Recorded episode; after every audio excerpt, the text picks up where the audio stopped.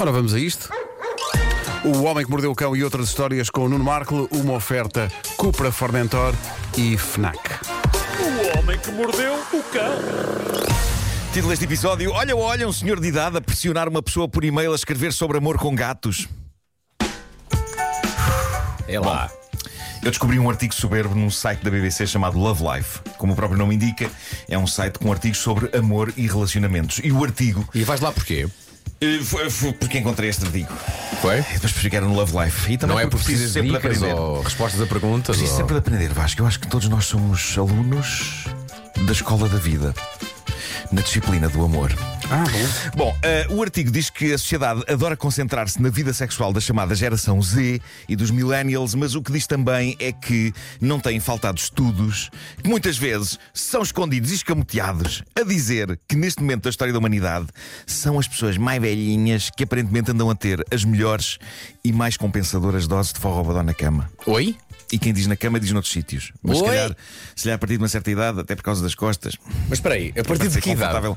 cingir a coisa à cama. Bom, eh, há um estudo recente feito na América onde foram entrevistados 6 mil adultos e onde- a partir de meia idade, não é? E, e concluiu-se que a idade tinha uma relação positiva com a qualidade sexual da vida. Os investigadores do estudo chegaram à conclusão que as pessoas mais velhas têm uma coisa chamada sabedoria sexual. E isto é um conceito que parece que não tem a ver apenas com proeza, mas também com a, a aptidão para saber dar e receber e não ser egoísta na intimidade.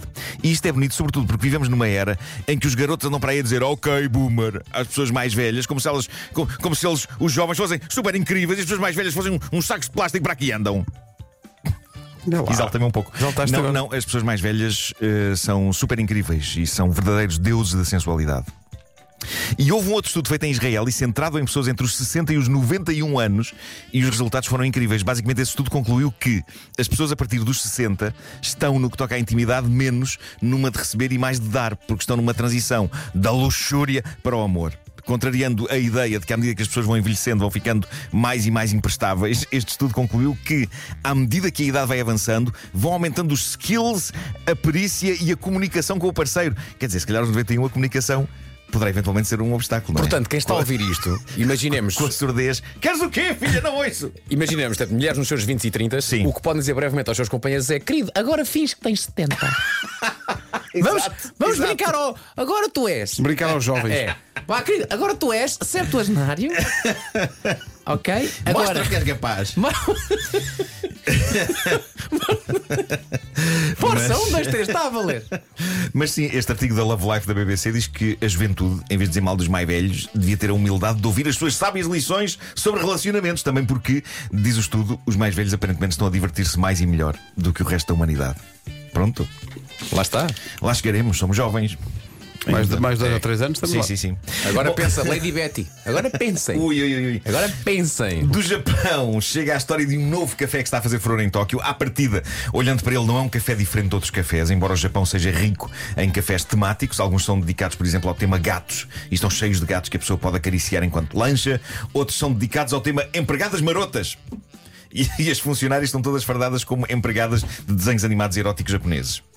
Mas este novo café é outra coisa e a verdade é que me parece bastante útil. É provável que eu fosse cliente deste novo café. Chama-se Genkoshi Pitsu Café. Ah, claro, está mesmo a pedir. E traduzido a algo como o café da criação de manuscritos. E a ideia é que a pessoa vá lá não apenas tomar café e comer qualquer coisa, mas também trabalhar, escrever. É especialmente dedicado a pessoas que vêm de escrever. E dirão vocês, epá, mas não são todos os cafés indicados para pessoas ficarem lá a trabalhar. Certo, mas onde é que este se diferencia dos outros? É que neste, quando a pessoa vai para lá escrever, a pessoa não pode sair de lá sem acabar.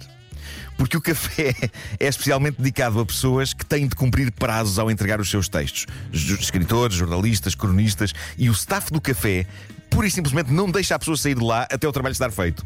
Ou seja, eles não, não servem apenas comida e bebida, mas controlam o ponto da situação do trabalho. E ai daquele que diga, agora já não me apetece escrever mais, vou para casa. Eles dizem, não, não, não. Você fica aí sentado e escreve e acaba. Mas co- E- como, e- como é e- que o staff sabe que o trabalho dele já acabou? Tens que preencher um formulário antes. Eh, repara, isto parece meio Mas sinistro. trabalho. Isto parece meio sinistro, mas reparem, fala-vos um tipo que vive de escrever coisas e que, sobretudo quando está a escrever em casa, é o rei da procrastinação.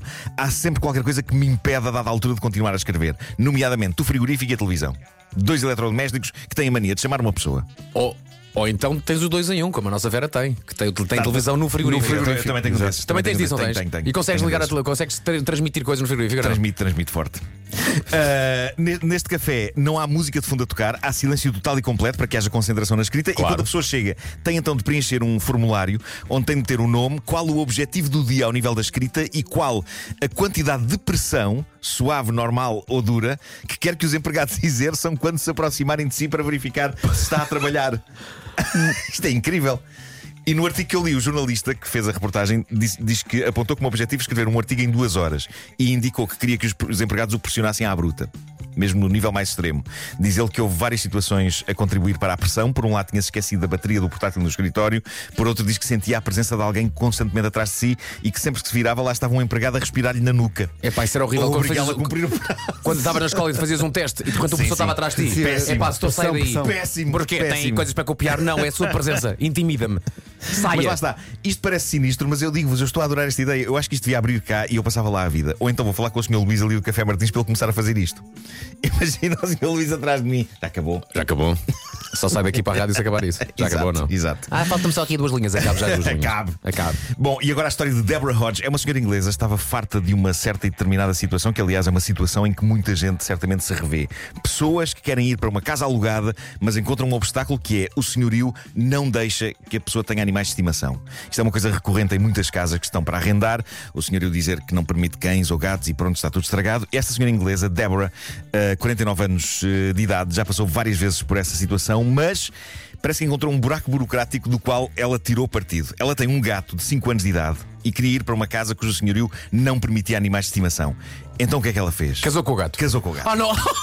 Casou com o gato. Eu sei que estavas a dizer isso na, na palhaçada, mas é a mais pura verdade. Ela casou com o gato. Só preciso de 5 números e duas estrelas. Ela malta. casou com o gato. Só preciso disso. Mas atenção, casou a sério. A cerimónia foi levada a cá por um amigo dela Espera, que é espera, pastor. espera, espera, espera. Não, não, não, não, não, não. O amigo, Casou, dela, casou. o amigo dela é pastor, Pastor, mas mas, não de mas não no Não, sentido. não, Espera não, aí. não, não, não. Ela Casou foi, no sentido- ela foi vestida, vestida de noiva? Não, ela foi de smoking, por Não, acaso. foi ele. O, o gato era a noiva. Uh, aconteceu, aconteceu. A, a cerimónia foi incrível e o que é certo é que resultou: o senhorio deixa lá ficar com o gato. Portanto, o marido, não é? O marido. Eu acho que era incrível o senhorio, a não ser que fosse uma besta, não ficar emocionado com o ponto a que esta senhora chegou para que ele deixasse o gato lá ficar. Portanto, eu diria que é capaz de não ter sido tanta questão legal. Eu não sei se realmente é oficial e legal uma mulher casar com um gato, mas é capaz de ter sido a força do simbolismo da coisa. Ou seja, se, se esta senhora fez isto para manter a casa e o gato, é pá, que fique com a casa e com o gato, caramba. Ah, Agora, o que é giro agora é imaginar os diálogos da vida normal, da vida conjugal de Sim, um marido, agora sim. adaptados a uma mulher e um gato, não é? Passa a dizer, oh querido, tá, tá, fecha o tampo da sanita para. Oh querido, tapa lá a areia. Tapa a areia. Tapa lá com a areia. Eu gosto, muito- já vos disse que eu gosto muito daquela areia de gato que fica em gadamolho. O gato faz gostas? xixi Mas como? E depois fica um torrão lá. E é muito fácil tirar o torrão. Eu lembro disso quando tinha gatos, agora não tenho. Bom, queria só terminar com uma simples. Experimenta, experimenta tu. Simples imagem. Tens uma caixinha com areia e vê se faz torrões. Está bem, está bem. Vou experimentar. Bom conselho, já tenho coisa para a tarde. Bom, tenho uma simples e mágica história de embaraço. Alguém a deixou há umas horas na sempre adorável página Tifu do Reddit, a página onde pessoas de todo o mundo, sob anonimato, desabafam sobre as neiras que fizeram. É um senhor que escreve o seguinte: Casei-me há umas semanas, foi uma coisa pequena, apenas nós e duas testemunhas, seguido de uma lua de mel de três dias à beira-mar.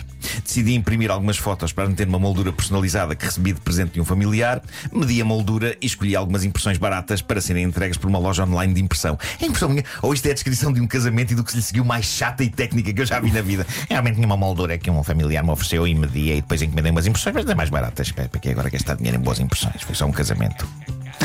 Ele- Cheira-me que essa pessoa teve, continua. teve presente aqui há umas rubricas atrás. É o do, é o É do do jogo. jogo. 5 euros por um jogo. 5 euros pelo Que jogo crime. Bom, eh, ele continua. Recebi o e-mail de confirmação, correu tudo bem. Esta manhã recebo um e-mail a dizer que as fotos já estão no correio para serem entregues à pessoa tal e tal, namorada tal e tal. E é então que percebo que as fotografias do meu casamento e lua de mel estão a caminho da casa da minha ex. Oi? O que é que aconteceu? Ele tinha usado aquele site de impressões baratas para imprimir uma fotografia da ex há uns anos. E os dados que estavam memorizados no site eram os da ex. E ele não confirmou mais nada. Carregou em enviar e lá foi. E diz ele, este portento de gentileza e cuidado. Já mandei uma mensagem à minha ex para não abrir o envelope e simplesmente destruí-lo ou deitá-lo para o lixo. Assim como assim as fotografias foram 4 libras, por isso não faz mal. Eu disse à minha mulher, ela está a adorar a confusão. Os meus amigos deram-me os parabéns. Dizem que é um ganda power move. Mandar as fotos do novo casamento de lua de mel à ex-mulher. Já eu, diz ele, estou de rastos. E atenção, esta parece ser a única altura da mensagem dele em que ele mostra algo remotamente parecido com uma emoção. Ele está de rastro. Mas olha, é a única altura que. resto foi quão, quão longe vive a ex-mulher? Vive noutro, noutro país? É, isso não sei, isso, não- isso ele não explica. Então, mas bate com ela e pede pelo envelope. Olha, vou aqui um engano, está cá o envelope. É capaz de ser mais longe do que isso, não? Ele não dizia destrói. Ou então apenas não quer estar com ela. Mas é algo que nunca acontecerá se houver um divórcio na história, na primeira história, não é? Pois é verdade. Porque o gato É verdade. nunca vai. É verdade. Em, em princípio vai tudo correr bem. Quer dizer, um gato de casa não tira fotografias? Pode casar com outra gata. Não, por acaso há fotografias do casamento da senhora com o gato. estás a ver? Ah, e, a e ver? parecem muito felizes eles. Parece os dois. Parece? Sim, sim, sim. Quer dizer, o gato está com aquele ar de que é isto? Ah, então não, se calhar. o Homem que Mordeu o Cão foi uma oferta FNAC, onde encontra todos os livros e tecnologia para cultivar a diferença. E novo Cupra Formentor, motores de 150 a 390 cavalos.